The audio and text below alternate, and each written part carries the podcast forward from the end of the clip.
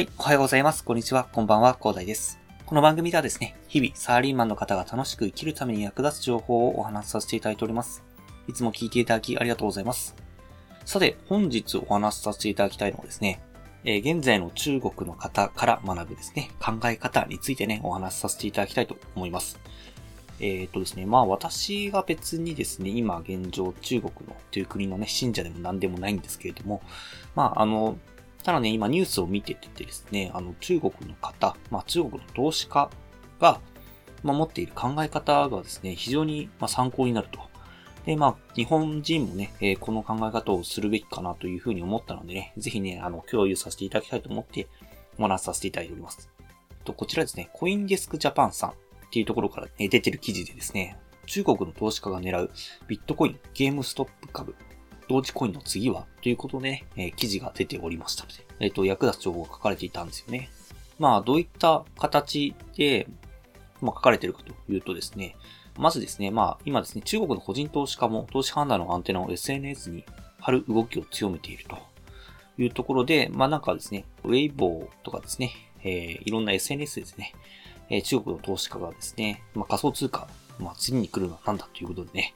えーかなりですね、いろんなところを探っているっていう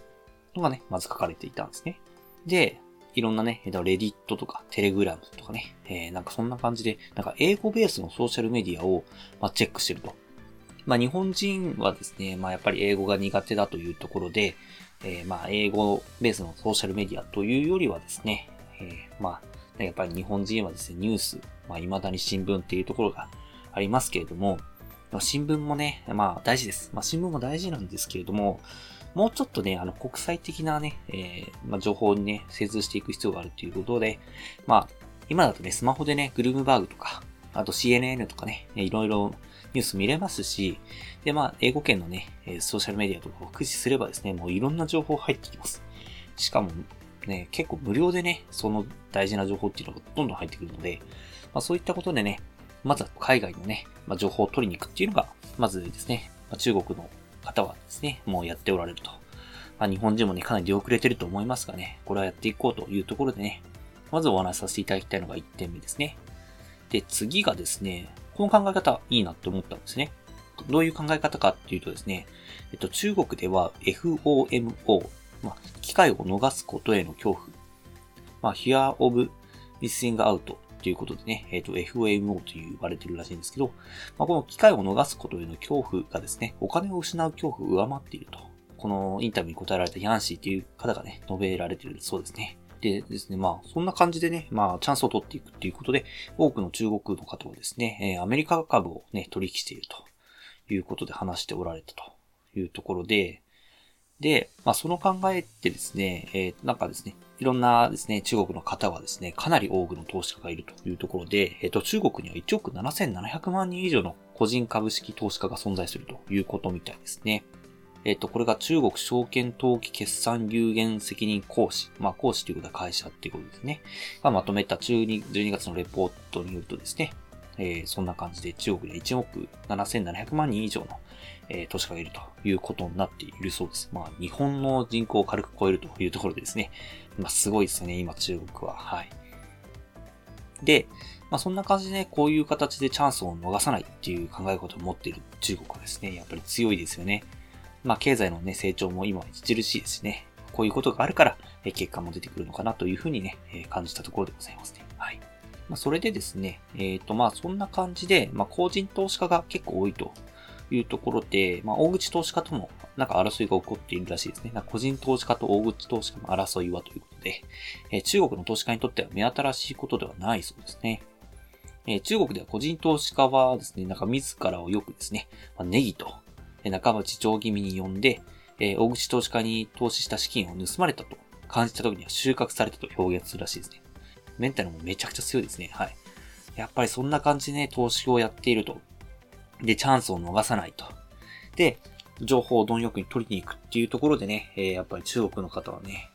まあ、やっぱりこういう結果が出ている。今、経済がね、かなり成長しているっていう結果が出ているということは、えーやっぱりこういうことをね、えー実際にやっているという背景があると。で、この考え方っていうのはね、えいつまでも日本人のね、えー、昔のなんか実績に取られてるようなね、考え方じゃなくてですね、えー、やっぱりこれから世界で戦っていかなきゃいけないというところで、改めてね、えー、日本人はですね、やっぱり海外のこういうね、あの、まあ、かなりね、意識高いですね、考え方をね、見習ってね、えー、精進していかないといけないかなと思ってね、私も精進していきたいと思いましたのでね、まあ、なかなかね、海外の情報入ってこないと思いますのでね、こんな感じで今後も紹介していこうかなと思いましてですね、本日はね、中国の方の考え方ということで、まあ、参考になる考え方でしたのでご紹介させていただきました。はい。ではね、最後にお知らせだけさせてください。この番組ではですね、皆さんが困っている悩みとか話をしい内容などを随時募集しております。コメント欄や Twitter の DM などでどうしどし送ってください。Twitter とかのリンクは概要欄に貼っておきます。で、私はですね、ヒマラヤというアプリでね、えー、配信させていただいております。概要欄とかですね、ヒマラヤアプリからの方がですね、接続しやすいので、ぜひヒマラヤをインストールしていただけると嬉しいです。で、ヒマラヤのスペルはですね、himalaya ですね、えー、himalaya ですね。で、ヒマラヤですね、えー、ぜひインストールして楽しんでみてください。ただですね、他のプラットフォームでお聞きの方もいらっしゃると思います。そういう方はですね、Twitter で DM をいただけると嬉しいです。アカウント ID はですね、アットマーク、アフター、アンダーバー、ワーク、アンダーバー、レストで、スペルがですね、アットマーク、AFTR、アンダーバー、WORK、アンダーバー、RST です。どしどしお待ちしております。それでは今回はこんな感じで終わりにしたいと思います。このような形でね、皆さんの耳だけで役立つ情報をゲットできるように、シムアグリで情報ゲットして毎日配信していきますので、ぜひフォロー、コメントのほどよろしくお願いいたします。では、最後までお付き合いいただきありがとうございました。本日も良い一日をお過ごしください。それでは。